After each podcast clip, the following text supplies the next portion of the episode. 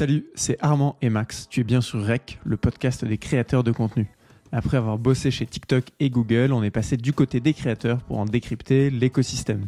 Aujourd'hui, on reçoit Antoine Forest. Si tu passes un peu de temps sur TikTok et que tu t'intéresses à la création de contenu, je te parie que tu l'as déjà vu dans ton feed sous le nom de la méthode Antoine. Il a été un des pionniers sur ce réseau et cumule aujourd'hui près d'un million et demi d'abonnés avec qui il partage toutes ses connaissances pour tirer profit de ce réseau qui est TikTok. On va parler de son expérience de l'influence chez Merci Andy, entreprise qu'il a fondée, et également de sa vision du marché des créateurs de contenu depuis qu'il est parti s'implanter aux États-Unis, à Miami. On espère que tu vas apprécier la conversation. Bonne écoute à toi. Pour commencer, merci, euh, merci Antoine de nous faire l'honneur de ta présence. La méthode Antoine, la star de, TikTok et de tous les TikTokers qui veulent percer sur la plateforme. Euh, est-ce que tu pourrais, euh, pour nous, te, te, présenter pour ceux qui te connaissent pas encore? Bah, Merci déjà de, m'accueillir. donc moi, c'est Antoine. J'ai 33 ans je vis aux États-Unis et je travaille dans le milieu des, créateurs de contenu, influenceurs ou du marketing d'influence depuis euh, maintenant pas mal de temps, euh, à peu près huit ans, euh, vraiment exclusivement dans ce dans ce milieu-là depuis depuis huit ans et avant indirectement lorsque j'avais lancé une marque de cosmétiques qui s'appelle Merci Andy où on travaille déjà avec avec des créateurs. À l'époque, on appelait ça des blogueurs. Donc voilà, ça fait un, petit moment maintenant. Ok, merci Andy. Ça, ça, a commencé quand du coup En quelle année? Je crois que c'était en 2012. Ouais, je que ça fait ça fait ça fait dix ans maintenant. Euh, on avait lancé ça à trois avec euh, deux copains d'école. Ok, que justement je regardais euh, tout à l'heure là, juste avant de rentrer dans, dans l'épisode, une vidéo de toi qui qui euh, réagit à la vidéo de Magali Berda qui dit euh, j'ai euh, inventé l'influence, etc. Et, tu disais justement qu'avec Merci Andy, bon toi en l'occurrence ça faisait déjà un paquet de temps que tu étais sur le sujet et que même avant toi il y avait sûrement des gens qui étaient exactement. Sur, je pense que ça existe depuis bien longtemps et même avant c'est ce qu'on appelait, je pense indirectement le le marketing de célébrité, celebrity marketing. Donc bien sûr, c'est pas c'est pas récent depuis la nuit des temps. Et toi, du coup, ça a été quoi? Ta, ta toute première expérience avec euh, cet écosystème? Eh ben, c'était avec Merci Andy. Euh, on avait des, produits et en fait, on a eu quelqu'un euh, qui avait un blog, je crois même un compte Instagram. C'était vers le début qui nous a dit ah, j'adorerais, j'adore votre marque, j'adorerais en parler. Est-ce que vous pouvez m'envoyer des produits? Et je vais faire un article de blog en échange. On a fait ouais, c'est génial. Et puis on, a donné des produits. et puis on a continué à en donner, en donner, en donner. Et on s'est rendu compte que c'était un levier exceptionnel euh, pour la visibilité, pour vendre des produits euh, et pour euh, créer une communauté sur les réseaux. Donc ça a vraiment commencé comme ça, par une demande entrante en fait. Et aujourd'hui, c'est une brique essentielle de la com de Merci Andy. Même si toi, tu es plus, on le voit, ils sont super présents sur les réseaux, ils font plein d'OP, je pense, d'influence avec des créateurs. Bah, je pense qu'en effet, le secret de Merci Andy, ça a été avant tout d'être très tôt et d'avoir compris euh, euh, l'utilisation des, réseaux et principalement d'Instagram euh, et le marketing d'influence, de travailler avec un, maximum de blogueurs, d'influenceurs, de créateurs pour faire découvrir ses produits, pour avoir des feedbacks sur les produits et puis pour en faire la promotion tout simplement. Donc c'est évident que c'est une, une pierre indispensable à, à sa réussite. Et tu disais que c'était une marque de cosmétiques, mais pour ceux qui connaissent pas trop la, marque, est-ce que tu peux nous dire peut-être vos premiers produits ou en tout cas les produits qui constituaient la gamme quand toi tu étais encore là-bas? Le premier produit, c'était du gel antibactérien. En fait, euh, à la base, c'était vraiment que ce produit. Euh, l'idée était un peu de dépoussiérer le, marché du gel. Alors ça paraît complètement fou, mais euh, c'était ça. Et donc, on a voulu amener bah, un marketing sympa, des couleurs, des odeurs qui changeaient de ce qu'on trouvait à l'époque en pharmacie, qui sentait l'alcool, la vodka, euh, et qui était vraiment euh, horrible en termes de marketing. Et donc, c'était vraiment le gel. Donc, on a créé du gel et tout Merci Andy, sa, sa fondation a été sur le gel antibactérien. Et ensuite, euh, ça a été la création d'autres produits. Je crois que c'était une crème de main, le deuxième produit lancé, avant d'en sortir d'autres, pour devenir, pour vraiment avoir une gamme et devenir une marque. Mais le gel a été pendant euh, des années vraiment le, je pense qu'il est encore le produit phare. Mm. C'est drôle parce que moi, le gel hydroalcoolique avant le Covid, j'en avais jamais entendu parler, tu vois. Donc c'était pas vraiment un truc. Et vous, pourtant, vous vous êtes lancé à ce moment-là sur ce produit. Ouais, c'était pas un truc en fait. Euh, l'histoire, c'est que euh, on, voulait lancer euh, avec Louis et Roland un restaurant. Et donc on a fait une, une étude de marché en allant dans les restaurants, en regardant un peu les trucs cool. Et je sais pas pourquoi, on s'est rendu compte qu'il y avait un problème sur le lavage de mains. On voyait que les gens dans les restos, ils se lavaient pas les mains, ils savaient pas, t'avais des trucs sur les mains, tu savais pas quoi faire. Et donc c'est dit, faudrait un produit euh, qui soit dispo, euh, facile euh, pour pouvoir se laver les mains. Et donc on a trouvé ce qui existait, bah, c'était du gel antibactérien. Donc au début, on l'idée a été de mettre du, du, gel dans des sortes de petites capsules qui étaient proposées dans les restaurants, personnalisées aux couleurs de restaurant. Et tu ouvrais la capsule et tu avais une dose pour te laver les mains. Ça a commencé comme ça. Et donc on faisait du B2B principalement euh, à vendre ces capsules de gel antibactérien pour des restaurants, pour des événements, Roland Garros, Air France, des, trucs comme ça. Puis le B2B, c'était un petit peu chiant, euh, mais on se rendait compte que les gens, euh, ils adoraient notre gel, parce que c'était un gel qui était déjà très cool, très différent. Et donc, on a décidé de lancer une marque. Mais donc, c'est ça. On s'est pas dit du jour au lendemain, OK, on va faire une marque de gel. Non, c'était pas comme ça. C'était euh, des pivots, des itérations qui ont amené à ça. C'est intéressant euh, d'avoir l'histoire du, début, d'être passé par les restos, etc. qu'on connaît. Enfin, aujourd'hui, j'imagine que c'est pas forcément le, cœur du business de, de Merci Andy. Et du coup, tu disais que bon, toi, tu en es parti depuis quelques années maintenant. Est-ce que tu peux nous raconter un petit peu quel a été ton parcours depuis euh, depuis que tu as, quitté l'entreprise? Eh ben, je suis parti de, de, Merci Andy euh, car je voulais faire quelque chose plus dans la tech. Je voulais vivre aux États-Unis. J'avais voilà, au niveau de, de, de, ma vie perso, je voulais changer un petit peu et partir de, de la France. Euh, Et donc euh, j'ai été aux États-Unis, à Miami, euh, où j'ai alors euh, cherché un petit peu ce que je voulais faire après. Et je suis revenu un petit peu à ce que j'avais appris avec Merci Andy non pas le e-commerce, mais en fait toutes les collabs avec les créateurs, avec les influenceurs. Et c'est vrai que c'était, je dis, c'est un marché qui va être énorme. J'ai envie de faire quelque chose que par rapport à ça. Et donc c'est là où j'ai créé euh, euh Stargazer, donc qui est une, une plateforme et agence de marketing d'influence aux États-Unis.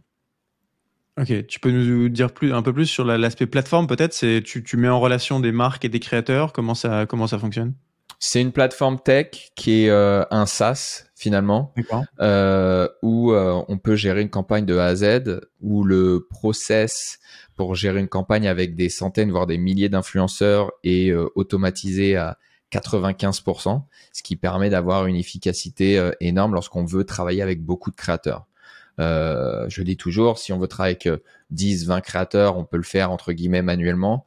Mais lorsqu'on a une boîte où on veut vraiment scaler ce process et travailler avec des centaines par mois, voire des milliers, il faut de la tech. Et donc nous, on a créé ce, ce produit tech.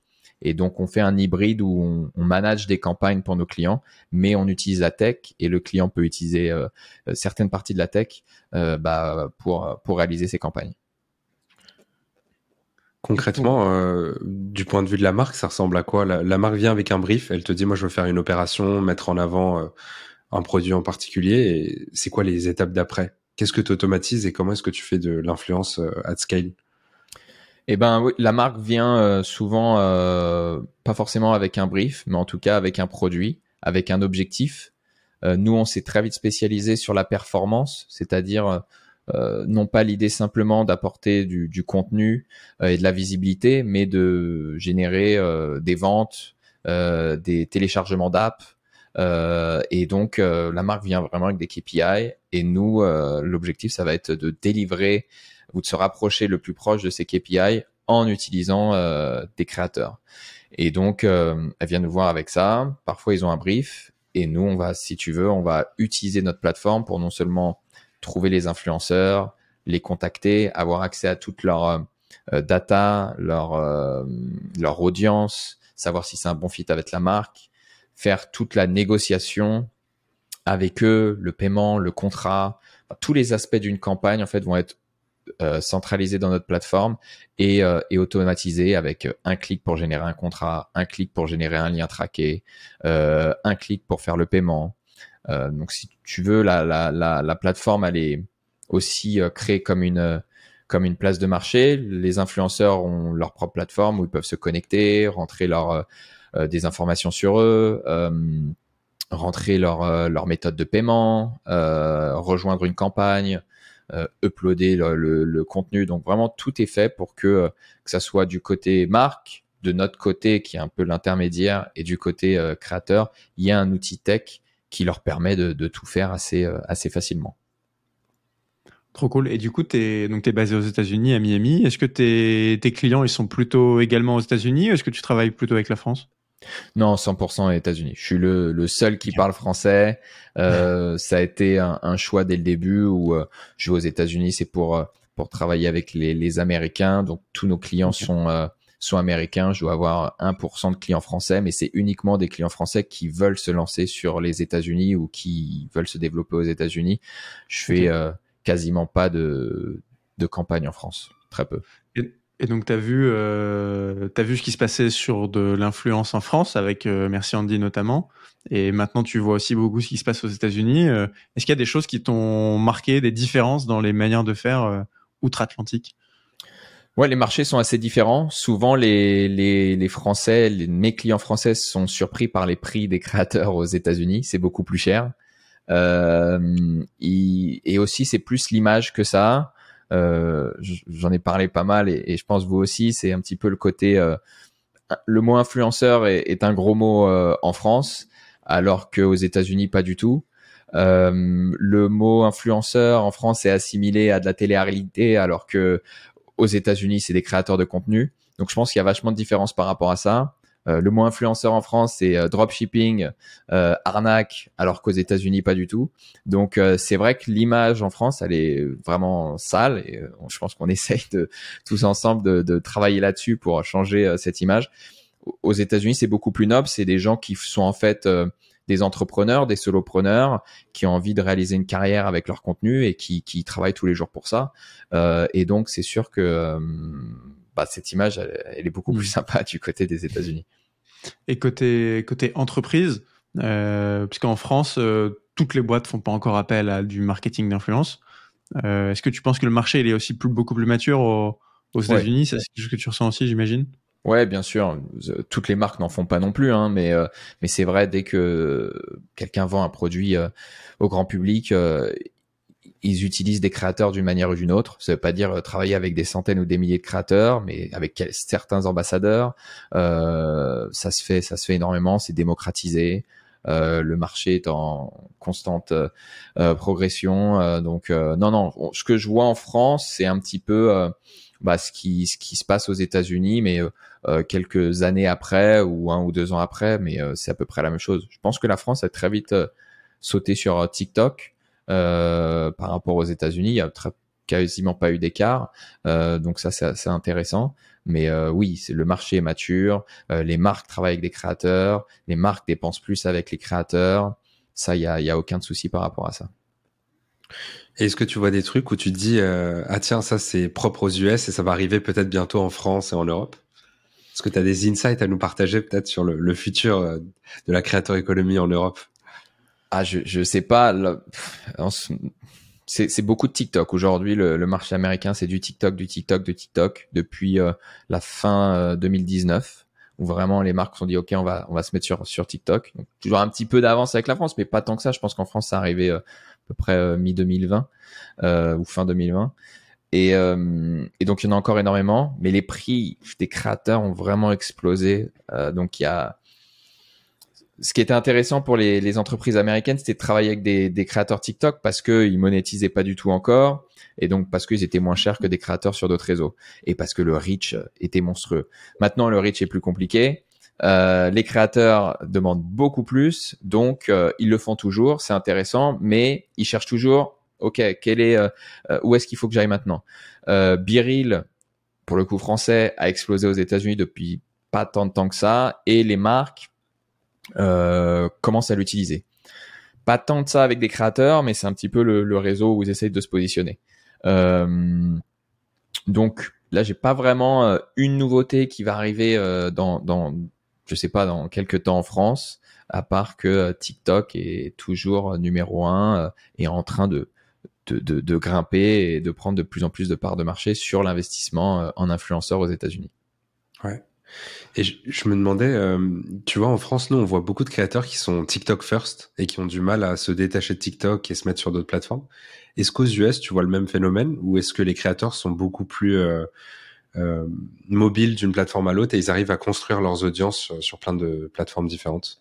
Non, je pense que c'est le, même problème. En fait, euh, ce qui a été intéressant avec TikTok, c'est que ça a redistribué les cartes un petit peu de l'influence. C'est-à-dire que t'as beau un YouTuber ou un créateur Instagram, il y en a qui sont lancés que sur TikTok, qui vont exploser et qui maintenant sont énormes sur TikTok. On le voit d'ailleurs avec euh, l'exemple de Charlie D'Amelio ou euh, Kabilam, c'est des gens qui sortent de nulle part entre guillemets. Donc ça, c'est intéressant. Eux ont réussi à aller sur d'autres plateformes, mais il y a énormément de créateurs qui n'y arrivent pas parce que euh, parce que TikTok c'était une question de timing, c'était une question de euh, de contenu et aller sur YouTube faire du du, du format long c'est pas forcément évident, c'est pas forcément donné à tous et donc certains n'y arrivent pas. Cependant, rester que sur TikTok ou même être vraiment exclusivement centré sur TikTok peut suffire à pas mal de créateurs à, à, en vivre ou tout du moins en faire une, une activité aux États-Unis.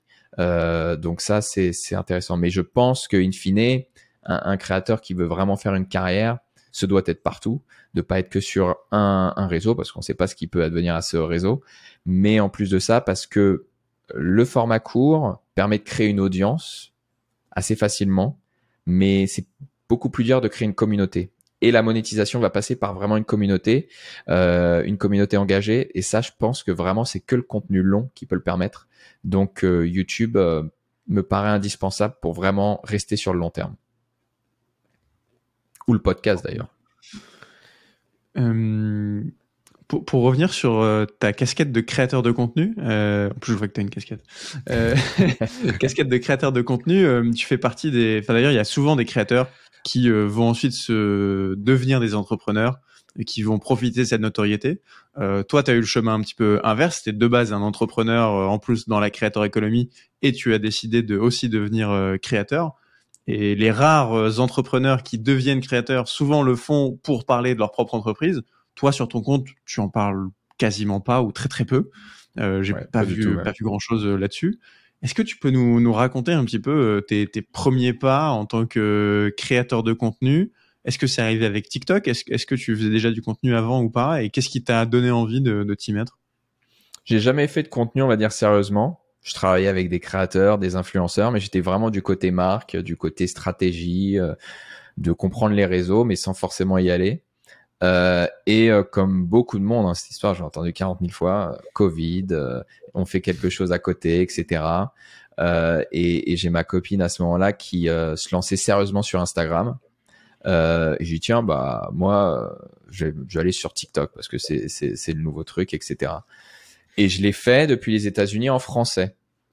Et je l'ai fait exprès. C'était vraiment j'ai dit tiens je vais aller tester en français, etc et le truc a pris en fait. Je pense que euh, y a, vous avez un contenu qui était euh, intéressant, c'était le timing qui était excellent. Faut dire ce qui est. Hein. Je pense que j'ai commencé dans la bonne fenêtre euh, et peut-être que j'aurais commencé deux ans après, ça aurait pas été la même chose. Donc ça, faut être assez réaliste aussi par rapport à ça. Il y a beaucoup de personnes qui ont explosé parce que c'était la bonne fenêtre, c'était bon timing. Euh, et, et, et, donc voilà, c'était, euh, je connaissais bien euh, le fait de travailler avec des créateurs, j'en parlais avec beaucoup, mais j'étais jamais derrière la caméra. Et d'ailleurs, c'était un exercice super intéressant. Euh, je suis vraiment content de l'avoir fait euh, parce que j'ai compris d'autant plus quelles étaient les problématiques en tant que créateur. J'ai compris ce que c'était un créateur et ça, pour ce que je fais, ma boîte, c'est euh, une richesse qui est exceptionnelle. Donc, euh, je suis content par rapport à ça, mais euh, j'ai dû apprendre comme tout le monde. Hein. J'ai regardé, j'ai compris les codes, j'ai réessayé, j'ai itéré. Et puis, euh, et puis petit à petit, voilà, on, on s'y met. Mais j'ai vrai que j'ai commencé avec TikTok parce que c'était le truc, euh, nouveau truc un peu cool à la mode, et voilà. Et tu avais le, le, même positionnement euh, dès le début, à savoir, euh, alors je sais pas comment tu, tu présentes ton positionnement, mais euh, si je devais résumer, c'est je te donne les tips sur TikTok, comment percer sur TikTok. C'était ça dès le début ou tu Non, au début c'était vraiment des les hacks, des astuces, okay. parce que ça marchait pas mal, mais autour du du, du marketing digital ou des outils ou des trucs comme ça. Euh, c'était quelque chose que qu'on voyait euh, un petit peu aux États-Unis, pas trop en France.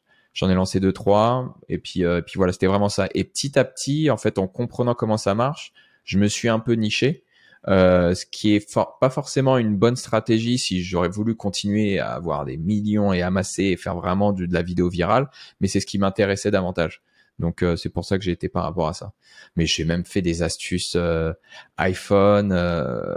c'est vrai que à cette époque, quand tous les jours tu pouvais poster une vidéo et que tu faisais 500 000, 1 million de vues, mais chaque jour en postant, même plusieurs fois par jour, tu disais, OK, quel est le truc que je peux faire qui peut être un petit peu buzz viral? Et tu postes, tu postes, et c'est addictif, hein, faut dire ce qu'il y a, c'est addictif. Puis après, on se dit, bon, OK, pourquoi tu fais ça? Ça n'a plus aucun sens. Et donc après, tu, tu commences à avoir une stratégie euh, hmm. euh, et, te, et tu te niches un petit peu plus. Ouais, c'est ce que j'allais dire. Euh, c'est quoi ton, enfin surtout à cette époque-là, à ses débuts, c'était quoi ton, ton drive? Qu'est-ce qui te donnait envie de, de, te lancer? Parce que tu devais déjà, j'imagine, bien occupé avec, avec ta boîte à côté. Qu'est-ce qui t'a. C'était vraiment apprendre. C'était apprendre. J'avais aucune euh, envie de, de, faire quelque chose de particulier avec ce compte, euh, même de le monétiser, j'y pensais même pas. C'était juste créer des vidéos. Et quand tu vois que ça marche, bah ça motive. Et ça dans tout. Hein, enfin, créateur, hein. tu lances une boîte, euh, ça peut être quelque chose que t'aimes pas à la base. Le truc marche, t'es motivé à en faire plus. Bah voilà, du coup, tu continues et, et, et tu postes. Et parce qu'on avait plus de temps à ce moment-là, et aussi parce que par rapport à, mon métier, ça faisait sens d'en apprendre plus. Et de toute façon, tu es dans les réseaux euh, toute la journée, donc euh, ça changeait mm. pas grand chose, on va dire. Ça t'a débloqué quoi comme opportunité euh, Est-ce que tu as rencontré des gens? Est-ce que tu as eu peut-être des, opportunités business pour ta boîte? Du business, un petit peu, ouais, bien sûr. surtout, ça m'a fait. c'est beaucoup de gens qui, pendant le Covid, euh, du coup, euh, se sont mis sur TikTok et consommaient du contenu et m'ont retrouvé alors que ça faisait 5 ans, 10 ans que j'avais pas vu. Putain, mais Antoine, euh, c'est toi alors parce que j'avais déménagé, j'étais même plus en France, donc du coup les gens mais c'est lui, donc ça c'était assez drôle. Euh, mais oui, ça m'a apporté du business, de rencontrer des personnes, euh, de parler avec des créateurs. Euh, donc, super expérience, ça c'est sûr. Mais à quel moment est-ce que tu t'es dit, je vais lancer une formation? À partir du moment où j'ai vu euh, que je maîtrisais bien la chose, que je comprenais comment ça fonctionnait et où je voulais vraiment euh, aider, aider davantage les créateurs pour en faire une carrière et pour exploser sur TikTok. Donc, de toute façon, mon contenu était beaucoup d'astuces. Donc, j'aidais de manière euh, gratuite beaucoup de créateurs. Mais pour ceux qui veulent aller plus loin, eh ben, je me suis dit, ok, je vais faire une formation qui où je vais vraiment euh, délivrer beaucoup plus que la promesse. Alors que j'ai fait une formation euh, à la plus de 8 heures de contenu. J'ai fait exprès de la mettre pas cher du tout parce que je voulais pas être assimilé à OK, le gars a une audience, maintenant il commence à vendre des, des formations. Non, pas du tout. C'est vraiment, je fais un truc qui est ultra solide où personne ne peut être déçu parce que ça coûte pas cher et il y a beaucoup de valeur. Donc voilà, c'était un petit peu l'idée et c'était d'aider davantage euh, les créateurs parce que c'est vraiment ça euh, qui, qui, qui motive euh, tous les jours, c'est c'est de travailler avec tous ces créateurs et, et de certains les voir euh, bah, vivre de ça. Je trouve ça magnifique. je pense que pour eux c'est pareil. Hein. C'est un bah petit peu euh, votre mission. Euh, c'est ce qu'on kiffe quoi. C'est travailler avec des créateurs, voir que le gars il parle de sa passion, il crée du contenu, il arrive à en vivre. C'est génial. Et comme tu dis, euh, le mot passion, il revient souvent dans les discussions. C'est d'ailleurs certains appellent ça même euh, la, la, passion économie, euh, mm-hmm. l'économie de la passion. Tu vois, le, fait de partager du contenu sur ce que tu kiffes, les gens sont, sont, passionnés quand ils en parlent. Quoi. Donc c'est hyper gratifiant. Et, et, du coup, est-ce que tu peux nous partager un petit peu euh, combien de formations t'as vendu Comment euh, est-ce que tu entretiens une espèce de communauté avec ces créateurs? Parce que pour être honnête, c'est même une question que nous on se pose avec Armand d'ailleurs, avec les gens qui nous suivent. Il y a beaucoup de créateurs évidemment parce qu'on s'adresse vraiment à eux. Euh, TikTok c'est pas toujours le meilleur endroit pour euh, communiquer avec ces créateurs. Euh, T'en as qui ont des, des, des Discord, des Telegram, des, des je sais mhm. pas quoi. Comment toi tu, tu, tu engages avec ta communauté, je dirais ton cercle un peu privé euh, parce que tu as plus d'un million d'abonnés sur TikTok maintenant. Est-ce que tu as aussi une, une, base un petit peu euh, plus resserrée autour de toi? Ouais, alors euh, j'ai pas le chiffre exact euh, du nombre de formations vendues, mais je sais que euh, il y a plus de 1000 personnes qui ont qui ont pris cette formation. et, et sur les 1000, il y en a un gros pourcentage qui non seulement a gagné des abonnés, a vraiment vu une croissance sur leur compte, mais il y en a pas mal qui sont vraiment devenus influenceurs et créateurs. Et ça, je pense que c'est le top. Euh, quand il y a des gens qui viennent me voir et me disent oui, est-ce qu'avec ta formation c'est garanti je vais percer? Non, c'est pas garanti parce qu'il y a des gens qui créent du meilleur contenu que d'autres et j'ai pas envie de dire que c'est tout le monde va réussir. Par contre, euh, je suis sûr que je vais te donner euh, les bases ou euh, la stratégie à suivre pour que si tu as vraiment du potentiel, tu vas exploser. Et d'en voir certains qui euh, ont explosé grâce à la formation et grâce à leur travail surtout, et qui maintenant arrivent à en vivre ou tout du moins en faire une carrière euh, mi-temps, ça c'est génial. Euh, après, TikTok, je suis d'accord avec vous, c'est terrible pour pour discuter avec les autres. Le chat est horrible. Donc moi, principalement, c'est sur Instagram, des DM que j'utilise. J'ai un groupe Telegram aussi où j'essaie d'envoyer des messages, mais c'est pas tant de la conversation. Euh, il y a un Discord prêt pour ceux qui suivent euh, la, la formation, mais c'est principalement Instagram. Je trouve que le chat de Instagram euh, sont imbattables là-dessus. Hein. En tout cas, euh, celui de TikTok, ouais, entre joint, il est vraiment pas. J'aimerais bien qu'il fasse quelque chose parce que c'est terrible. Pourtant, c'est pas la feature la plus compliquée, faire un, système de chat qui, qui fonctionne. Je suis d'accord. on est d'accord là-dessus. Tu peux nous raconter un peu comment tu as concrètement lancé la formation? Tu t'es passé par un site euh, qui te permet d'héberger ta formation. Tu t'es posé cinq jours, tu as fait un sprint et tu t'es dit OK, euh, faut que à la fin de la semaine ma formation soit prête. Qu'est-ce qui s'est passé euh, concrètement? Euh, bah, ça a été ça a été assez simple.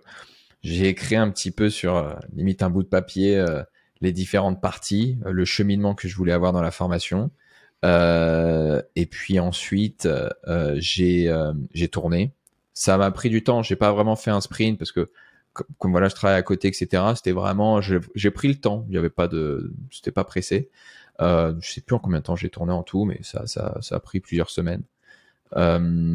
Et ensuite, j'ai tout hébergé sur un outil qui s'appelle Kajabi. Euh, pub pour eux pour le coup. Il y en a pas mal hein, sur ceux qui, qui, qui hébergent des, des, formations de produits, mais pour moi c'est le top du top pour le coup.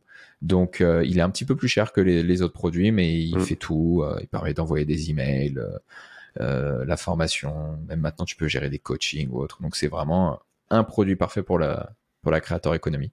Et donc et donc voilà. Et ça s'est fait, j'ai lancé, et puis voilà, simplement. Et tu as, sondé ton audience? Tu, tu, leur as demandé combien ils seraient prêts à payer? Est-ce que tu as fait une fausse landing page? Tu as juste lancé le truc et... J'ai fait la landing page avec Kajabi qui permet de créer un site et des landing pages, donc tout se fait avec.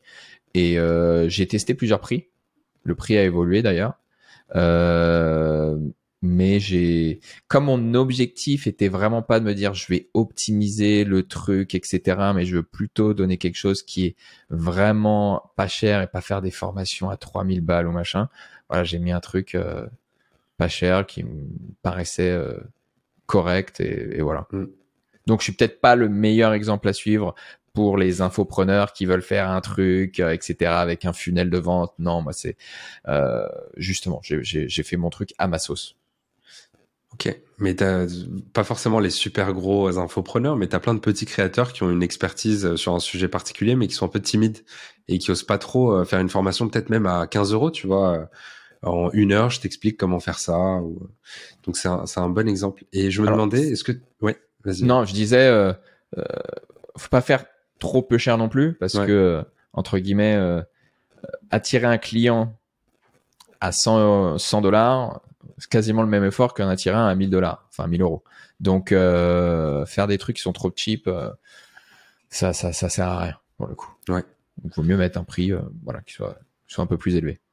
Et je me demandais, là on est vraiment dans le technique, mais t'en as fait la promotion ou tu, dans tes vidéos, t'en parlais à chaque fois? Est-ce que tu essaies de le pousser? Tu voyais une différence quand t'en parles pas versus quand t'en parles? Oui, j'ai fait des vidéos un peu plus promotionnelles euh, et on voit tout de suite la différence parce que finalement, euh, surtout que ma promotion a été faite principalement sur TikTok.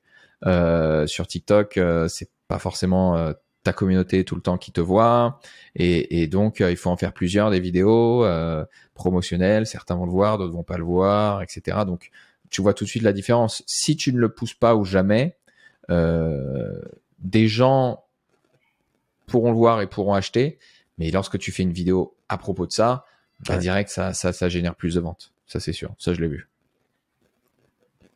Et là, aujourd'hui, ça continue de te générer des ventes euh, de temps en temps? Ouais, ouais, ça génère des ventes. Après, je le, je le, là, je l'ai poussé un petit peu moins dernièrement, euh, parce que je vais revenir avec euh, une nouvelle version là euh, très bientôt, et donc, euh, et donc, c'est pour ça que je- j'ai pas poussé dernièrement l'autre, mais ça continue. Ok. C'est la beauté de TikTok, hein. tu- ouais. enfin de tous les clair. réseaux de manière générale. J'ai vu que tu lançais aussi, euh, enfin que tu faisais également du coaching euh, sur du one-to-one, j'imagine. Euh, comment ça se passe? Tu as une base de, clients euh, récurrents avec qui tu t'accompagnes des créateurs sur de la durée ou comment ça fonctionne? C'est, euh, ça peut être les deux. Euh, Avec certaines personnes, je les suis sur la durée pendant un trimestre ou même plus longtemps, et d'autres, c'est vraiment j'ai un problème maintenant, je veux que tu m'aides par rapport à ça. Euh, on se parle, euh, on définit une stratégie ensemble, etc. Et puis, euh, et puis c'est un one shot quoi. Donc ça, ça dépend. Euh, j'ai pas fait euh, tant de coaching que ça euh, dernièrement euh, parce que je vous, enfin, j'avais même fermé pendant très longtemps parce que le coaching c'est très, c'est chronophage et c'est épuisant. Euh, je- donc euh, j'avais beaucoup de demandes, mais euh, je, je voulais pas parce que vraiment je voyais que j'étais épuisé en certains coaching. Euh, donc donc je, je là j'ai réouvert et j'en fais quelques uns, mais vraiment j'essaye de manager ça. Ok, intéressant.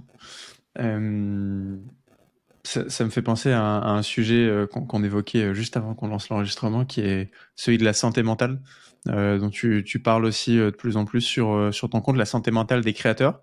C'est un sujet dont nous aussi, on a, a parlé un petit peu avec Armand sur notre compte et aussi dans certaines interviews. Est-ce que tu peux nous raconter déjà comment t'es venu Est-ce que toi tu t'es senti concerné par ce sujet de la, santé mentale en tant que créateur? Et quel est le message un peu que tu veux faire passer aux, créateurs de contenu sur sur ce sujet? Euh, ouais, c'est vraiment un sujet euh, où en fait euh, les créateurs commencent à en parler. Et donc je sais qu'aux États-Unis, il y a de plus en plus. Il y a d'ailleurs même un podcast spécialisé sur la santé mentale des créateurs qui vient d'être lancé. Donc le truc est quand même bien niché, mais ça montre que que ça prend de l'ampleur parce que on n'avait pas assez de recul par rapport à cette profession et de l'impact que ça pouvait avoir. Et en fait, je l'ai vu autour de moi avec des gens très proches où en fait l'impact des réseaux, euh, l'impact d'une forte visibilité, l'impact des commentaires euh, euh, difficiles ou des, des vraiment des haters pouvait avoir sur une personne, euh, l'impact de devoir créer du contenu tous les jours, euh, d'un burn-out complètement. Euh, J'ai vu ce que ça pouvait avoir et ça a même été euh, pour certaines histoires, pour certaines personnes que j'ai côtoyées jusqu'en en hôpital psychiatrique. Donc vraiment avec un suivi très très très très profond. Et donc c'est là où j'ai vraiment, je me dis ok, il y a vraiment quelque chose en effet parce que moi en tant que créateur, bon déjà c'est pas ma profession à plein temps, mais je l'ai je l'ai jamais vraiment ressenti parce que euh, c'est vrai que les insultes ou autres, moi ça me ça me passe au-dessus, il y a y a pas de souci, mais pour d'autres personnes ils les prennent vraiment en plein cœur, ils n'arrivent pas à dé- se détacher de ça. Euh, et, et, euh, et je comprends que lorsque tous les jours on doit créer du contenu parce que c'est ce qui nous permet de vivre et de survivre et de faire de l'argent, bah, lorsqu'on n'a plus d'idées, lorsqu'on n'en peut plus, bah, on commence à faire un burn-out comme dans d'autres professions. Mais là en plus, euh, on, on se rend pas compte assez que euh, être créateur de contenu c'est difficile. J'ai fait une vidéo où justement je parlais de cette opinion hein, qui était un peu impopulaire, où euh, oui c'est un métier, c'est un métier qui est compliqué euh, parce que euh, tous les jours vous êtes là, tous les jours euh, vous devez créer du contenu, sinon vous allez vous allez pas manger et euh, et les gens vous enfin les haters euh, ils peuvent vous, vous exploser quoi. C'est extrêmement difficile. Donc mon message pour les créateurs c'est que faut pas hésiter à en parler davantage. Faut pas hésiter dès qu'il y a quelques signes à non seulement arrêter de créer du contenu faire une pause faire un break. Il n'y a pas de souci par rapport à ça. Et dès que ça va un petit peu plus loin et que vous voyez que vous êtes trop affecté finalement par les, les commentaires ou les retours de certaines personnes bah qu'il faut aller en parler. Euh, et je pense que là il y y a pas mal de de, de, possibilités en France d'être suivi ou autre, mais euh, c'est quelque chose d'important. Quelque chose d'important, il faut faire très attention puisque il y a certaines personnes qui vont être un petit peu plus solides ou alors qui vont pas le montrer, mais il y a d'autres vraiment ça, ça peut avoir un impact qui est énorme. Donc euh, voilà, c'est pour ça que j'essaye d'en parler euh, et c'est bien que vous en parliez aussi, euh, juste pour faire comprendre aux créateurs qui sont pas seuls euh, et que c'est une réalité aujourd'hui. Mmh. Et ce phénomène, tu le vois surtout sur les créateurs de contenu court qui ont explosé d'un coup et qui se retrouvent très exposés du jour au lendemain, ou tu le vois aussi sur des créateurs euh, plus traditionnels? Non, non, sur tout type de créateur. Il y a pas mal de youtubeurs d'ailleurs qui disent j'arrête, j'en peux plus, euh, je fais un burn-out parce que faire une vidéo YouTube et quand on en fait beaucoup, euh, c'est encore plus de boulot, quoi. Donc c'est très, très, très, très difficile. Donc non, c'est tout type de créateur. C'est juste qu'à force de travailler la créativité, euh, de devoir poster autant, enfin c'est un, un boulot et, et je suis pas en train de dire oui c'est le boulot le plus difficile, etc. Non, mais c'est juste qu'il a ses difficultés et maintenant qu'on a un petit peu plus de recul, on se rend compte qu'il y, y a bien un impact des réseaux et de ce métier lorsqu'on voit autant de personnes qui commencent à aller en burn-out et qui font des dépressions ou autre. Donc, faut, voilà, faut, faut en parler. Ça, me fait penser, est-ce que tu, toi, tu gères ton contenu 100% euh, tout seul ou est-ce que tu as externalisé une partie du, du job euh, sur le montage peut-être ou l'écriture? Non, non, je suis, je suis tout seul et c'est pour ça que je fais pas des montages qui sont exceptionnels et que je suis toujours en mode euh, TikTok euh, année 2000, 2020, 2021. Mais et c'est pour ça que c'est un, c'est un réseau que j'adore parce que ce réseau me permet d'avoir un côté amateur qui en fait euh, est l'essence même de ce réseau. Donc j'ai pas tant besoin que ça de d'élever mon, mon contenu, même si c'est sûr que maintenant je vois l'évolution et je me dis waouh avoir un truc un petit peu plus monté, ça pourrait être sympa, mais c'est pas forcément un gage de réussite. Donc euh, voilà, je continue ma petite tambouille.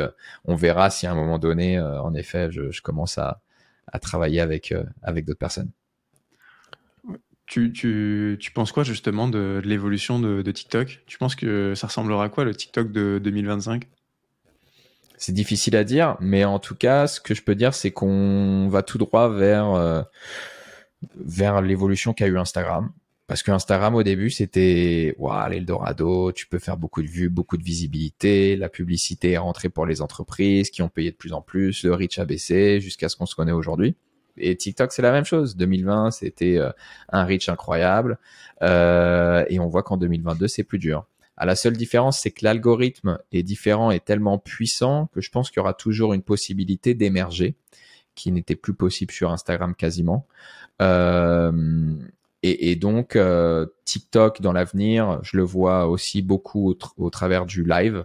Euh, live shopping, ça ils, y vont à, fond, et que ça devienne un petit peu une app multifonction, un petit peu à la à la WeChat en mm. Chine. Enfin, on sait que c'est chinois de toute façon, où ils veulent rajouter du live shopping, ils veulent rajouter du e-commerce. Donc beaucoup beaucoup de choses. On verra tout ce qui sera ouvert, on va dire, au côté occidental, mais on y va tout droit.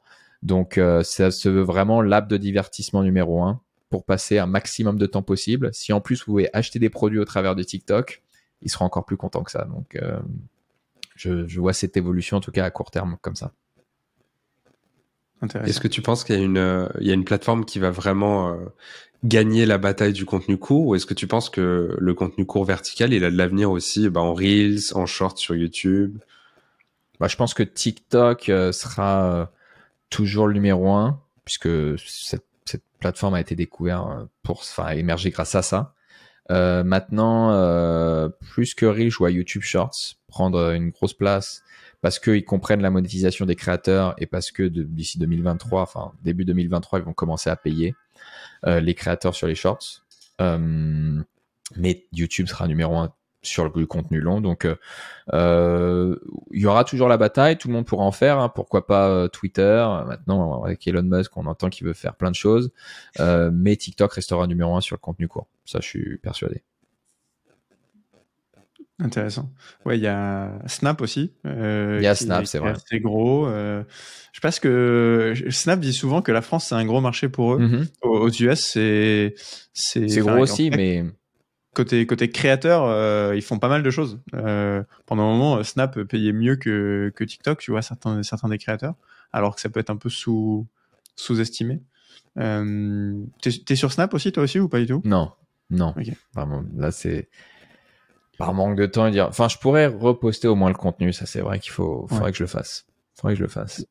Euh, parce que j'ai vu que enfin on a vu que du coup tu te lançais sur euh, enfin tu t'étais lancé depuis longtemps sur YouTube aussi et désormais avec des formats un peu plus un peu plus longs.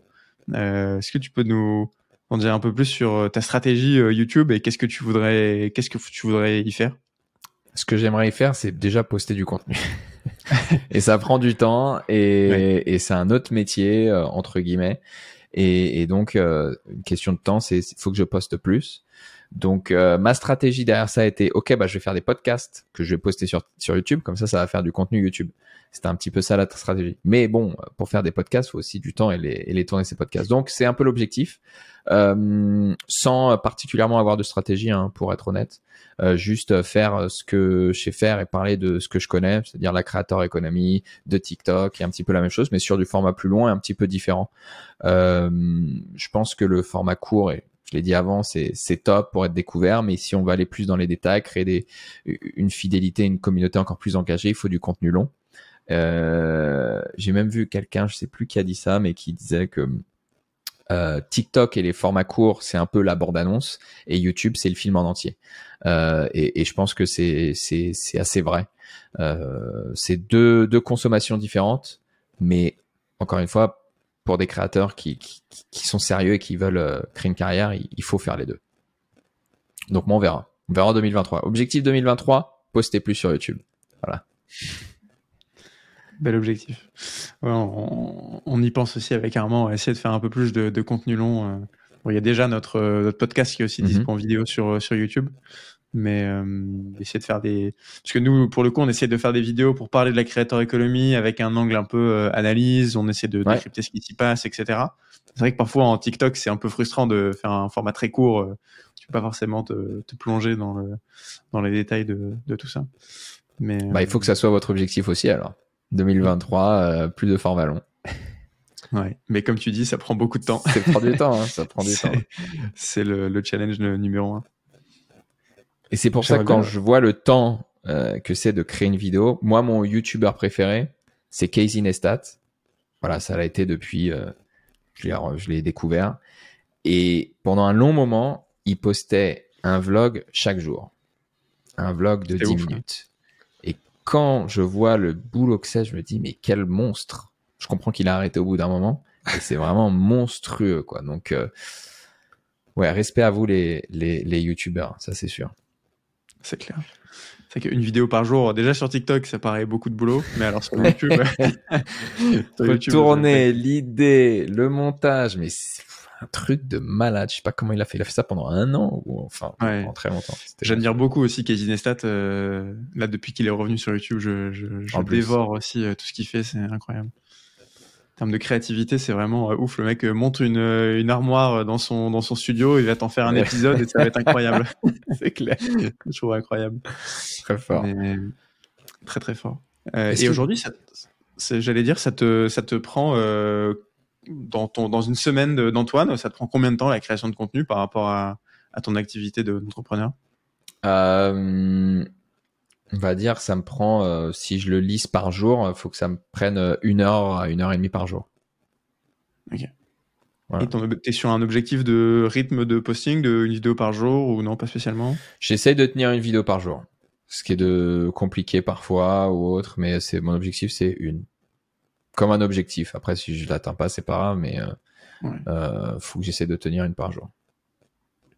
Mais pourquoi est-ce que tu continues de poster? Parce que l'objectif, c'était d'apprendre et de comprendre la plateforme, les problématiques des créateurs. Là, on pourrait dire que c'est mission accomplie. Mmh, c'est vrai. Pourquoi est-ce que tu continues? Parce que je pense que c'est une bonne question. Je pense que, bah déjà, en continuant de poster, euh, je poursuis ma mission d'être avec de plus de créateurs, de les aider. Ça paraît bête, mais j'ai besoin de rester là-dedans. J'ai besoin de rester à leur contact euh, parce que finalement, je donne beaucoup, mais ils me donnent beaucoup, en fait, ils me nourrissent et ça, c'est important pour moi dans ce que je fais. Euh, et en plus de ça, parce que j'ai compris que le personal branding était un actif qui était exceptionnel, sous-valorisé euh, et dont je veux investir encore plus. Donc c'est pour ça que je veux faire plus. Et j'essaye de prendre de plus en plus de temps euh, parce que c'est clairement déjà c'est excitant et je pense que c'est ce qui fait la différence euh, sur le long terme dans n'importe quel secteur, dans n'importe quelle boîte. Entre une où le fondateur, les fondateurs ou même la boîte va créer du contenu et l'autre où il n'y en aura pas. Bah, celle qui va créer du contenu, c'est celle qui va gagner. Et je pense que dans l'avenir, chaque société sera en fait et devra être une boîte de médias si elle veut euh, perdurer et être la numéro un. En fait, on est vers l'évolution où chaque être humain est un média, et enfin, ce que je pense, et chaque société est un média. Donc, il faut créer du contenu. Et, il faut du volume. Ça, je sais qu'il y en a beaucoup qui n'aiment pas, qui disent ça. Qualité, euh, volume, quantité, il faut du volume. Ça marche que comme ça. Ouais, j'avais vu un, un, post LinkedIn, je crois, qui disait 2000-2020, euh, c'était l'ère de la tech, et 2020-2040, ce sera l'ère du média. Et comme tu dis, euh, tout le monde ouais, bah, je suis d'accord. média, etc. Je trouvais assez intéressant. Euh, et tu as des, à titre perso, du coup, tu as, as, des projets sur les 5-10 ans à venir qui, qui sont un peu 10 ans. ambitieux et dont ton personal branding te permettrait de, de, de, de réaliser ou tu fais ça bah, avec vraiment... une idée à la tête? Bah forcément euh, augmenter mon personal branding va m'ouvrir des opportunités. J'ai pas forcément une idée en tête par rapport à quelque chose, mais je veux continuer de m'inscrire euh, et il faut que pour ça que j'aille sur d'autres réseaux. Euh, aussi, mon objectif clair est de de faire des choses qui sont en anglais parce que euh, le français, euh, j'adore, mais je vis aux États-Unis de, depuis longtemps, donc moi mon marché est ici, donc euh, enfin déjà mon LinkedIn par exemple, c'est quelque chose où je m'exprime toujours que que en anglais. Euh, donc, euh, je vais faire beaucoup plus de contenu en anglais euh, sans lâcher le français. Mais donc ça, ça fait partie, en tout cas, de, ce que je veux poursuivre. Ok. Un compte TikTok en anglais que tu dois lancer Ouais, ouais, c'est possible. Ouais. Enfin, j'en ai déjà un que je travaille, etc. Mais il faut vraiment que je sois sérieux derrière ça. Ok. J'imagine que le marché, enfin déjà le marché en France est énorme sur conseil TikTok et aux US ça doit être encore plus. Ah oui, c'est ultra concurrentiel. C'est c'est beaucoup plus, enfin, je vois, c'est beaucoup plus dur là aux États-Unis quand même d'émerger. Dernièrement, euh, je suis des, des créateurs, euh, c'est pas évident. Hein. Ok. Là, la concurrence est dure. T'accompagnes aussi des créateurs euh, aux US ou t'es plutôt côté marque? Je suis plutôt côté marque, mais j'ai quelques créateurs également avec qui je, je, travaille. Ok, intéressant. C'est qui t'es T'as parlé de Casey Neistat, mais est-ce que t'as un ou deux créateurs que tu kiffes, peut-être des TikTokers? Euh, moi, je suis beaucoup de contenu euh, qui est un peu euh, plus sérieux, entrepreneuriat, finance, donc c'est pas forcément euh, des trucs assez fun ou, ou, TikTok. Je suis plus des YouTubers, mais ouais, Casey Neistat, j'aime bien tout ce qui est podcast de, de Logan Paul ou des Neck Boys. Qu'est-ce que je regarde? Graham Stéphane aussi sur le côté finance je consomme plus de contenu YouTube. Enfin, je consomme du contenu TikTok, mais plus pour rester informé par rapport à la plateforme que par le fait de suivre vraiment, vraiment quelqu'un. Mais après, en termes de vraiment euh, fanboy, euh, Casey Neistat, pour le coup, euh, c'est assez drôle. Et je me, je me demandais sur la partie production de contenu, là, avec ton rythme, tu dis que ça te prend à peu près une heure par jour, grosso modo. Tu fais quoi? Tu scriptes tes vidéos? Tu as une grosse partie de recherche où tu réfléchis, tu as un doc dans lequel tu balances toutes tes idées? Qu'est-ce qui te, comment est-ce que tu t'organises? Ouais, bah moi, euh, en fait, les idées, elles vont venir à n'importe quel moment de la semaine ou autre. Donc à ce moment-là, je vais taper sur un blog, c'est quelque chose que j'ai sur mon téléphone, ça dépend où je suis, euh, l'idée grosso modo, euh, et je vais mettre pas mal d'idées. Et ensuite, il y a souvent, euh, ça dépend des semaines. Soit il y a des semaines où j'arrive à apprendre, euh, voilà, bah du coup, 4 heures de suite et puis je vais en créer plein. Je pense que ça, c'est la, la méthode pour être le plus productif possible et euh, pour pouvoir faire justement plusieurs activités en même temps. Et parfois, j'ai pas trop le temps, donc ça va être deux jours dans la semaine, trois jours ou des fois euh, chaque matin de chaque jour euh, où je vais créer le contenu. Mais donc l'idée peut venir de partout, l'inspiration peut venir d'un TikTok que j'ai vu, que je vais mettre en favori, dire tiens, ça c'est une bonne traîne que je vais pouvoir adapter avec ma niche, etc. Donc c'est, j'ai vraiment pour le coup, c'est un peu euh, de partout. J'ai pas un processus et euh, je scripte pas. Enfin, quand je reviens sur l'idée, des fois je tape des phrases, mais souvent c'est, enfin mes vidéos, voilà, elles me permettent de faire ça hein, parce que c'est beaucoup moins, on va dire, travailler, etc. Mais c'est boum, on balance, je parle, je dis ça, tac tac, et puis voilà, je, je le fais. Ce qui me permet, en faisant un contenu plus amateur, de d'être beaucoup plus efficace et beaucoup plus rapide sur la création. Ouais. Et du coup, vu qu'on a affaire aux, pros des astuces pour percer sur TikTok, est-ce que tu as, toi, peut-être une ou deux techniques ou des, des hacks que, que tu, tu, utilises toujours et qui te paraissent vraiment euh, très efficaces? J'imagine que tu as deux, trois réponses assez classiques sur l'accroche et tout, mais est-ce que tu as des, du croustillant à nous donner ou... Alors, pour aller plus dans le, dans le croustillant, on va dire, c'est des choses, j'en ai déjà parlé, mais qui sont pas assez utilisées selon moi. C'est un, de rebondir sur l'actualité de manière générale une news qui vient de tomber, etc. Si vous un, soit vous l'adaptez, soit vous la sortez brute, mais euh, puisque c'est c'est tendance, c'est hot, les gens ils vont regarder, ils vont partager, etc. Donc ça c'est souvent quelque chose à faire. Deux, c'est d'adapter, par exemple, euh, je me souviens avec un, un, créateur qui parlait que de sneakers. Euh, je lui ai dit tiens, il y a Charlie D'Amelio qui avait à l'époque euh, acheter une paire de Dior sneakers qui coûtait je sais pas combien. Et en fait, le fait de parler de célébrités ou de TikTokers ultra connus sur TikTok, si vous pouvez l'adapter à votre niche, vous allez faire des vues parce qu'il y a toujours la communauté, etc. Donc ça, c'est souvent aussi quelque chose d'intéressant. C'est s'il y a une célébrité ou quelque chose qui parle de quelque chose qui pourrait toucher à votre niche, parlez-en. Euh, et la troisième chose, c'est euh, troisième chose que je peux dire, de faire des erreurs, mais exprès. Donc vous allez mal écrire des mots, vous allez mal dire des mots, vous allez même donner quelque chose, une info qui est erronée. Ça, les gens vont sauter dessus, vont commenter, vous allez vous faire défoncer. Mais ça va créer de l'engagement, du watch time, vous allez faire forcément plus de vues à faire, pas tout le temps, parce que si vous commencez à dire que des conneries, bon bah après on va plus vous croire.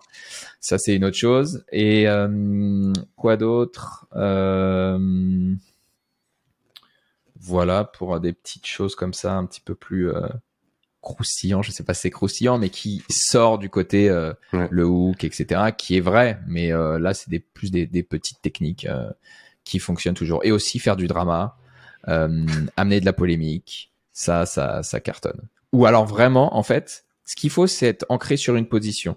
Je pense que les créateurs qui, qui fonctionnent le mieux, c'est ceux qui ont vraiment une position affirmée, qui est parfois impopulaire ou parfois populaire, mais vraiment vous, vous êtes strict par rapport à ça, et après vous, vous dites seulement ce que vous pensez. Et ben ça, ça va cartonner. Parce que, euh, parce que les gens aiment suivre ça. Et que il y a la moitié des gens qui vont vous insulter parce qu'ils vont pas être d'accord avec vous. Et puis il y a l'autre 50% qui va être complètement fan de vous parce que euh, vous assumez complètement ce qu'ils pensent et ce qu'ils veulent pas dire. Donc en fait, je pense d'être très affirmé, c'est intéressant, ce qui n'est pas du tout mon cas. Je suis quelqu'un qui justement euh, est plutôt euh, diplomate, facilitateur. Euh, je rentre pas dans le conflit et, donc j'ai des opinions qui sont pas blanches ou noires, mais plutôt grises à chaque fois. Donc bon, je vais pas me forcer, mais en tout cas c'est quelque chose qui, qui, qui fonctionne bien. Si vous créez du drama autour, alors là c'est c'est jackpot. Voilà, les petits trucs un peu croustillants. Et en glissant deux trois erreurs en plus. et alors là, c'est magnifique. Le, le coup des, des, erreurs, euh, ouais, on a eu deux trois exemples. Alors parfois volontaires, parfois non volontaires. Ouais. ouais, aussi les des vidéos qui, qui prennent euh, comme pas possible, euh, sans, pas pas du tout pour la raison espérée. Exactement. Ah oui, non, ça c'est sûr. Là, je parle vraiment pour avoir plus de visibilité, mais c'est c'est le jeu in fine sur sur TikTok, c'est euh, de pouvoir apparaître, alors sans dire de conneries bien évidemment, mais d'apparaître quand même le plus sur la page pour toi parce que euh, on le sait que la communauté va pas forcément voir vos vidéos, on sait que mm. c'est beaucoup plus difficile. Donc, essayez toujours d'être frais et, et sur la d'apparaître le maximum, c'est quand même important. Donc, euh, il faut toujours avoir pour moi une stratégie de vous parler à votre niche, votre cœur de cible, et donc vous faites du, du, du contenu niché qui va pas forcément faire beaucoup de vues, mais il faut toujours essayer d'avoir des vidéos un peu virales sur le côté pour balancer avec ça et toujours être découvert et continuer de croître. Ah, hyper intéressant. J'aime beaucoup ce que tu dis sur l'aspect euh, euh, actualité aussi.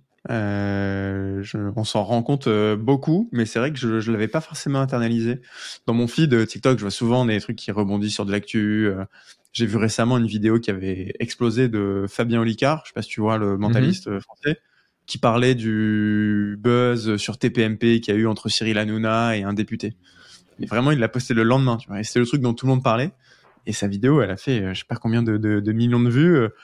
Alors que son analyse en soi, elle est pas forcément meilleure qu'une analyse Ouais. qu'il a pu faire de quelqu'un d'autre, mais parce que c'est quelque chose qui vient de se passer, euh, les gens sont beaucoup plus attirés et t'as envie d'avoir l'info en plus sur ce qui vient de passer. Exactement. Je Ou trouvais- juste ton avis en fait. Quand je dis parler Ouais. de mieux, c'est pas forcément euh, faire le journal de 20 heures. Hein. C'est euh, juste dire voilà ce qui s'est passé, voilà ce que je pense. Hmm. Et ben ça, ça intéresse les gens parce que ça rentre dans le débat. Et les Français, ce qu'on adore, c'est débattre et les avis. C'est fou. hein. Bah il y a que ça à la télé. Et euh, finalement sur TikTok, on aime ça, on aime le drama, on aime le débat. Donc c'est juste une réflexion de notre société. Ouais, c'est clair.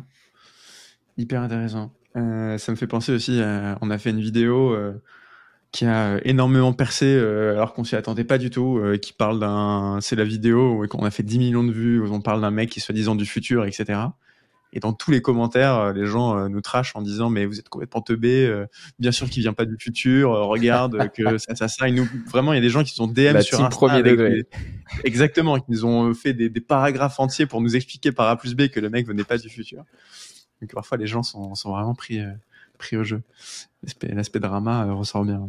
Mais après, magnifique, parce que je suppose que cette visibilité-là, vous allez, plein de gens vous ont découvert grâce à ça, et puis derrière, vont continuer à vous suivre. Donc c'est pour ça qu'il faut toujours garder ce côté Ouais, euh, sûr. viralité, qui est parfois euh, pas voulu, mais qui est important pour être découvert, en fait. Ouais. Toi, c'est quelque chose que tu internalises aussi sur l'aspect euh, stratégie de contenu? Tu sais, on parle souvent de tofu, euh, mofu, bofu. Est-ce que c'est des trucs que tu. Non, En tête je... ou-.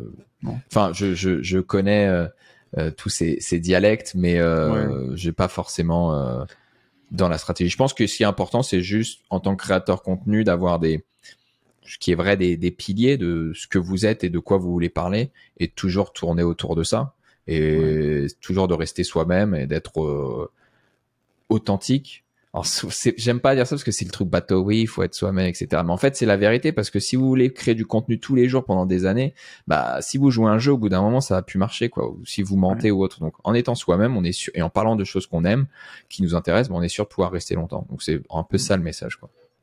Donc, écrivez vos piliers, qui vous êtes, piliers de contenu, ok, et après, tournez autour de ça. Ça m'empêche pas parfois de faire des vidéos qui ont rien à voir euh, et qui peuvent très bien marcher. hein. J'ai testé des cookies l'autre fois, qui étaient les cookies les plus chers du monde. Je trouvais ça marrant, donc je l'ai testé parce que forcément, cookies plus chers du monde, tu vas te dire c'est un petit peu buzz, etc. Bon, la vidéo a super bien marché. Est-ce que ça a un rapport avec la créateur économie Pas vraiment, mais bon, j'ai bouffé des cookies, Mm. j'étais content et voilà. C'est ça aussi TikTok, hein. Faut rester, euh, Ouais, faut rester reste quand même léger. Ouais. Hyper intéressant. On va aller bouffer des cookies aussi. Mais, euh, trop cool. Euh, je suis en train de réfléchir. Est-ce que j'ai d'autres questions pour toi? On avait une petite liste de, de, de- de questions que j'ai sous les yeux. Vraiment, Moi, je me demandais. Moi, j'ai une euh, question pour vous. Ah, allez, vas-y.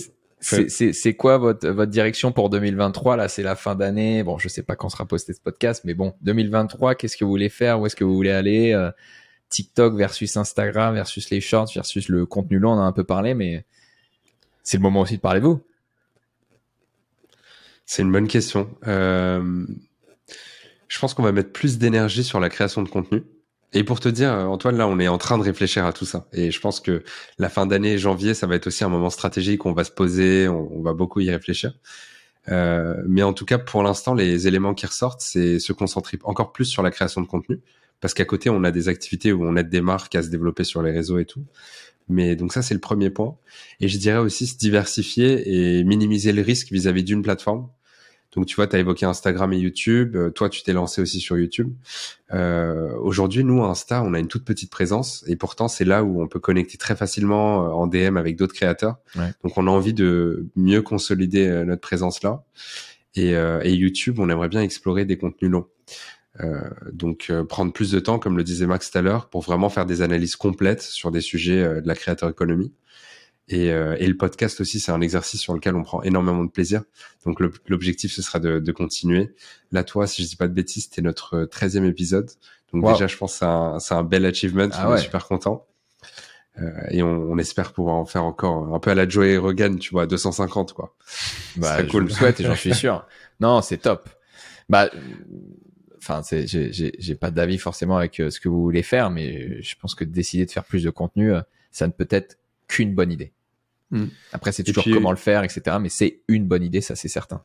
Ouais, et t'as as évoqué le personal branding, c'est un truc euh, qu'on avait sur notre radar, tu vois, mais je pense qu'on va plus le travailler, euh, que ce soit nos branding euh, l'un et l'autre, tu vois, mais aussi notre branding à deux. C'est un des sujets sur lesquels on est en train de réfléchir aussi. Et je pense qu'il est rattaché de manière générale, de toute façon, pardon, à la création de contenu. C'est c'est créer du contenu à deux, créer du contenu chacun de son côté, euh, mais c'est créer du contenu, c'est ça le personal branding, enfin une partie, mm. mais au final c'est d'être visible, quoi, créer sa marque. Ouais. Bah, c'est vrai que nous, mine de rien, on crée du contenu depuis euh, assez peu de temps. On s'est lancé au tout début de cette année, donc ça fait, bah, ça va faire un an en fait. Donc c'est euh, relativement. Bah, félicitations les gars. Et ouais, merci. Et, et je pense qu'on s'est tous les deux rendu compte qu'on kiffait vraiment ça plus que prévu. la, partie création de contenu, euh, comme tu l'as dit tout à l'heure, il y a une partie, il y a un aspect un peu addictif, tu vois, c'est, grisant de, de créer du contenu, de créer une communauté, euh, de pouvoir toucher des, des, des, des, centaines de milliers de personnes, etc. Euh, et, qu'est-ce qui vous plaît le plus? C'est de créer le, le, processus de création ou c'est l'impact que ça hmm. Un peu des deux, parce que je pense que Armand et moi, on a tous les deux ce point commun d'avoir un peu une fibre euh, créative euh, de base. Où moi, juste le process de écrire, tourner, monter les vidéos, euh, je kiffe. Enfin, on kiffe, tu vois. Je, parle, je pense que je parle pour nous deux. Et il y a donc il y a cet aspect-là qui nous fait vraiment kiffer. Et il y a aussi l'aspect créateur économie où on se dit c'est tellement un secteur à des potentiels qui peut partir dans tous les sens euh, et, d'être un petit peu dans l'œil du cyclone de, de ce truc-là, ça nous fait vraiment, euh, ça nous fait bien kiffer. Donc, euh, et on sait que bah, 2023, ça va continuer à aller dans cette direction, tu vois. Le, le, le marketing d'influence, même si on n'aime pas ce mot, il est, il est pas prêt de s'arrêter, au contraire. Donc, donc ouais, c'est ça, ça nous fait, ça nous fait, ça nous fait bien kiffer. Et la partie création de contenu, c'est un très bon moyen justement de se retrouver au cœur de, de cet écosystème. Et ça nous a nous aussi pour nous retourner la question qu'on t'a posée, ça nous a ouvert, plein d'opportunités, tu vois, de créer du contenu. On a rencontré euh, euh, plein de créateurs, plein de marques, de des opportunités euh, parfois très très random, tu vois, de gens qui viennent nous, nous parler pour proposer de faire X, Y, Z. Euh, et, ça, c'est assez, c'est assez grisant, c'est assez excitant au quotidien. Donc, donc ouais, on va continuer sur, sur cette route. Eh ben, c'est super. Mais c'est sûr que de toute façon, il n'y a pas besoin de parler de créateur économie ou d'être un créateur pour dire que si vous postez du contenu, vous allez être visible et ça va créer des opportunités dans n'importe quel secteur, dans n'importe ce que vous faites, si vous êtes même étudiant ou même employé, je pense que c'est c'est c'est la clé. Hein. Ça crée euh, parce que vous êtes visible. Donc si on va se souvenir de vous, on va vous voir, mm. ok, donc on va faire quelque chose avec vous. Et il y a un côté, je trouve intéressant encore plus avec YouTube, mais il y a un côté où avant euh, euh, les gens qui regardaient la télé, les, gens à la télé, c'était un petit peu les stars, c'est la télé. Et eh ben, il y a ce côté similaire avec YouTube où même si vous avez une petite chaîne et que vous pouvez même dire de la merde, le fait que vous créez vos vidéos, vous postiez du contenu, vous êtes sur YouTube, directement vous allez avoir une crédibilité qui est complètement fou parce que peut-être que ce que vous dites est complètement faux. Donc je parle pas de vous là, hein, je parle de manière générale. et en fait, euh, c'est l'effet euh, YouTube ou créateur. Donc euh, J'encourage euh, évidemment le maximum de monde à juste créer du contenu. Quoi. Qu'importe le secteur, mm. qu'importe ce que vous faites. c'est vrai que le fait de prendre la parole, ça te donne automatiquement euh, un statut d'expert ou du moins de sachant euh, du sujet. Quoi. Ce, qui est, ce qui est assez ouf, ouais. Il y a beaucoup de gens, je sais, des entrepreneurs français, qui sont souvent des super entrepreneurs, qui, qui disent putain, euh, moi je suis vraiment un expert, lui il dit n'importe quoi, mais je crée pas de contenu et du coup il a plus de notoriété ou de crédibilité et ça les ça les rend fous. Donc euh, on voit de plus en plus et là je vois qu'il y a un, petit phénomène où des entrepreneurs vont dire ok bah maintenant je vais prendre la parole et je vais créer plus de contenu. Donc on, risque d'en voir de plus en plus. Hmm. Ça, tu le vois beaucoup aux US, des entrepreneurs qui, qui se lancent euh, et qui prennent la parole, qui font des vidéos TikTok et tout? Ouais, il y en a beaucoup. Et surtout aux US, enfin toutes les professions libérales aussi. Euh, il y a euh, en tant que chirurgien, on peut faire de la promotion. Bon, c'est, c'est, c'est la médecine est différente et c'est privé euh, là-bas, donc il y a les docteurs qui vont faire de TikTok et puis parce que derrière ça va leur amener bah, des, des, des, clients, des dentistes, des avocats, de, donc tout, tout, tout, donc des entrepreneurs, mais pas que, des employés aussi. vraiment, il y en a beaucoup. Alors comparé, c'est bien évidemment plus grand les États-Unis. Donc il y en a toujours beaucoup qui ne font rien ou qui ne le font pas encore. Mais euh, ouais, euh, c'est assez impressionnant. Euh, on peut voir des, des, des, des TikTokers de tout aux États-Unis, vraiment de tout. C'est ça, Mm. c'est assez fou. Ouais, c'est assez intéressant ça. On en parlait récemment avec Armand. sur le TikTok français, il y en a encore relativement peu, j'ai l'impression, des, entrepreneurs qui, qui, qui débarquent. Alors, ça commence à arriver. Tu vois, je pense à des mecs comme euh, Anthony Bourbon ou Théo Lyon, je sais pas si tu vois, qui eux sont des gros créateurs de contenu euh, en plus de leur business. Mais je, je, je me dis que euh, ça va arriver. C'est déjà arrivé sur LinkedIn où voilà, euh, aujourd'hui beaucoup de- d'entrepreneurs, de, CEO, de startups, de machin, ils font beaucoup de contenu écrit. Mais demain, euh, ils auront envie de faire la même chose sur de- des formats vidéo. Hum, Et ça, potentiellement, enfin, on en parlait avec Aaron parce qu'on se disait, ça peut aussi être vecteur d'opportunité d'un point de vue business, tu vois. Plein de, plein de, de- d'entrepreneurs qui vont vouloir débarquer sur TikTok euh, et qui savent pas trop comment faire. Ah, c'est Donc, sûr. euh, bah, même pour toi d'ailleurs. Avoir un suivi de, de, de ces personnes-là. Bah, ça se Ouais. fait beaucoup, comme tu le dis, sur LinkedIn. Tu as des coachs LinkedIn ou autres, ou même Ouais, des, voilà. des ghostwriters qui vont écrire les, les posts Mm, mm. pour eux. Sur, euh, du vidéo, sur du format vidéo, bah, va falloir qu'ils tournent quand même les vidéos. Donc, euh, tu peux avoir un Ouais. monteur, mais il va falloir vraiment qu'ils s'y mettent. Je pense que c'est ça aussi peut-être la barrière, et certains ont pas le temps, ou Hum. ont pas l'envie, ou la confiance, je sais pas, mais, euh, mais ça va venir, ça, je suis totalement d'accord avec toi. Ouais, c'est clair. Hyper intéressant. Un monde d'opportunités à nos pieds, encore une fois. Euh, trop cool. Je sais pas si tu avais d'autres d'autres sujets, Armand, ou d'autres questions que tu voulais. euh, Je voulais, je voulais juste que tu nous dises euh, pourquoi, d'où te vient cette passion pour les États-Unis? Pourquoi Ah, tu avais pense- envie d'aller là-bas? En fait, je pense, enfin, je suis même certain que nous, Français, on est influencés euh, par les États-Unis, mais de manière, euh, enfin, de, de malade, quoi, énormément. Et moi, j'ai tellement été influencé, je pense que je me dis, bah, j'ai envie d'y vivre, tout simplement. Mais c'est influencé par euh, euh, ce qu'on a pu voir euh, à la télé, maintenant sur YouTube ou autre, euh, ce qu'on dit, ce qu'on fait, ce qu'on mange. Il y a à côté, bien sûr, hein, la France et, et les Français, on a notre culture, etc., qui est différente d'ailleurs des Américains sur beaucoup de points. Mais on est tellement influencé, surtout la jeune génération, de la musique, autre. On se rend pas compte, hein, mais tout ce que font les Américains, on dit amen et on fait la même chose au final. Et on voit ce qui se passe aux US, ça arrive en France par la suite. Et je dis Ouais. pas que c'est mal, hein, moi j'adore euh, les États-Unis. Mais donc voilà, j'ai juste voulu euh, aller là-bas pour, euh, pour pour y vivre et être encore plus proche de ça, plutôt que d'être euh, deux ans après ce qui va arriver en France, bah autant y être directement. Donc voilà, j'ai décidé d'y être. Et euh, et parce que euh, bon, il y a plein de côtés euh, qui sont horribles et, et pas bons des États-Unis. Hein, je suis pas en train de. Et la France est magnifique, mais euh, mais il y a voilà, il y a beaucoup de choses aussi qui qu'il n'y a pas en France et qui qu'on peut qu'on peut trouver aux États-Unis, dont l'esprit entrepreneurial, euh, qui voilà, qui ça c'est assez assez top. Tu étais pour- influencé en France et tu es devenu influenceur euh, aux États-Unis. Je suis pas influenceur aux États-Unis ni en France d'ailleurs, mais euh, ouais, j'ai- j'aime les États-Unis, c'est comme ça, hein, c'est sûr. Et le choix de Miami, c'était un choix stratégique? Non, c'était un choix par défaut. J'avais fait un stage alors que j'étais encore en école de commerce à Miami. J'avais rencontré plusieurs personnes et lorsque j'ai voulu retourner, fallait que j'ai un visa et donc j'ai quelqu'un que je connaissais qui avait une boîte à. Miami qui m'a fait un visa. Mais ce gars-là aurait été euh, dans le Texas, j'aurais été dans le Texas en fait. Donc c'était vraiment euh, et puis Miami. euh, après, j'ai- j'ai- j'aime beaucoup la culture euh, hispanique aussi très présente là-bas. Euh, c'est une ville qui a énormément évolué, surtout depuis le Covid. Euh, maintenant, euh, tous les gens de la tech, de la Silicon Valley, ils ont bougé à Miami. C'est le centre névralgique euh, des cryptos, du Web3 euh, aux États-Unis, voire même dans le monde avec Dubaï. Euh, donc c'est une ville super attractive. Il y a un lifestyle de malade. Il fait beau. Il y a la mer. Je veux dire, euh, Ouais. que demander de plus quoi. J'adore tu- New York ou autre, mais c'est Miami. Bon, maintenant je suis très Miami. Et je vais souvent à LA euh, parce que pour ce qu'on fait, euh, forcément LA c'est c'est c'est la mecque des, des créateurs, ça c'est sûr. Ouais. Et tu parles de crypto, j'ai vu que pour se connecter sur euh, la partie créateur de Stargazer, tu peux te connecter avec un portefeuille euh, crypto, avec un wallet.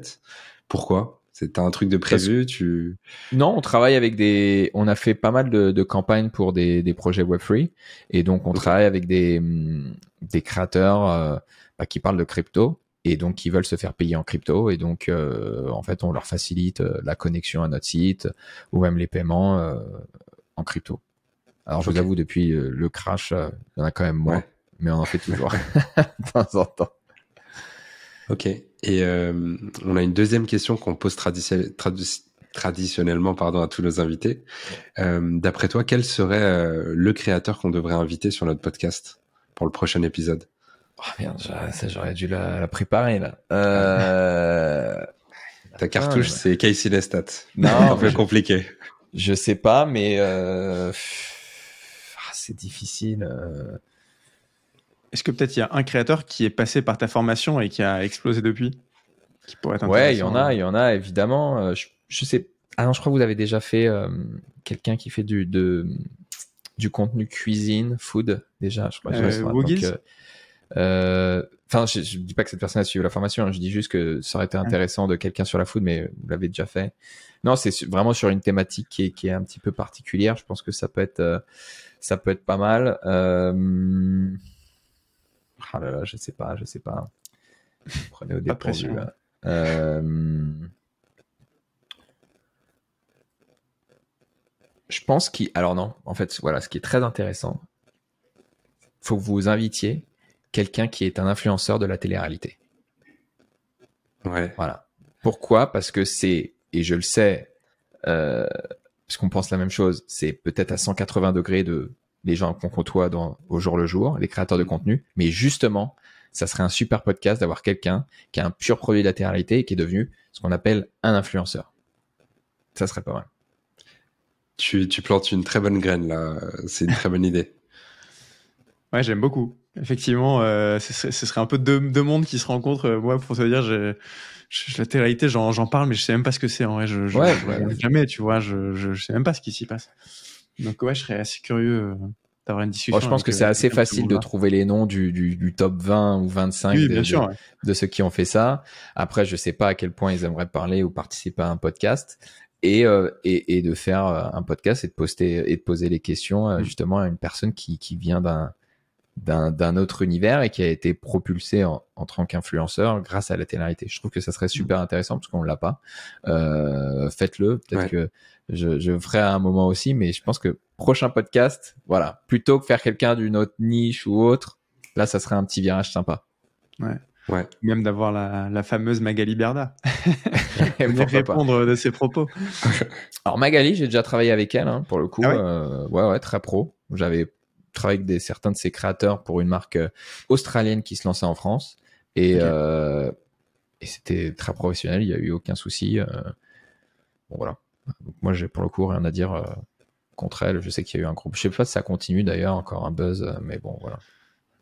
Je sais, je sais pas trop, j'ai juste, je sais qu'on a entendu parler beaucoup, beaucoup il y a, il y a deux, trois mois, là, quand Ouais, elle a dit euh, truc du genre, bah, ce que tu parles dans la vidéo d'ailleurs. Mais, euh, mais ouais, intéressant. Ouais, en, en tout cas, ce, ce, ce monde-là, c'est vrai que c'est un monde qu'on connaît assez peu, dont on parle beaucoup, mais qui est assez inconnu. Ça pourrait être intéressant. euh, à Et si en plus cet influenceur peut-être euh, peut être localisé à Dubaï, ça peut être encore mieux. En direct de Dubaï. Coche toutes les cases. c'est clair. Trop cool. Ouais, bah écoute, on va, on va réfléchir à ça. Hein. Ça peut être vraiment intéressant. C'est une idée, c'est une idée, les gars, c'est vous, comme vous voulez. Ouais, non, franchement, on aime bien. De quoi faire. Trop cool. Euh, bah écoute, euh, je sais pas si Armand t'avais une autre question. Sinon, euh, merci à toi Antoine euh, pour, Merci à pour vous. ton temps. C'était très cool, de, très cool. de te rencontrer, et de discuter avec toi de, de ton parcours et puis de, ton, de, ton- de ta vision sur cet écosystème qu'on kiffe autant. Donc non, franchement, merci à toi. Et puis on va continuer de te suivre. On mettra dans la description tous tes réseaux pour te retrouver, etc. Et, et ouais, on te dit, on te dit à très bientôt à toi ainsi qu'aux qu'aux qu'aux auditeurs de REC, le podcast des créateurs de contenu. Merci les gars, des- merci pour l'invitation. Merci beaucoup Antoine. Et vu qu'on parle des auditeurs, on va en profiter 30 secondes pour leur demander de nous laisser un petit avis, un 5 étoiles, ça fait toujours plaisir. Si on va aller voir Magali demain pour lui demander de venir sur le podcast, si on a une bonne note, ça nous aidera bien. Merci beaucoup. Merci Antoine encore. Merci.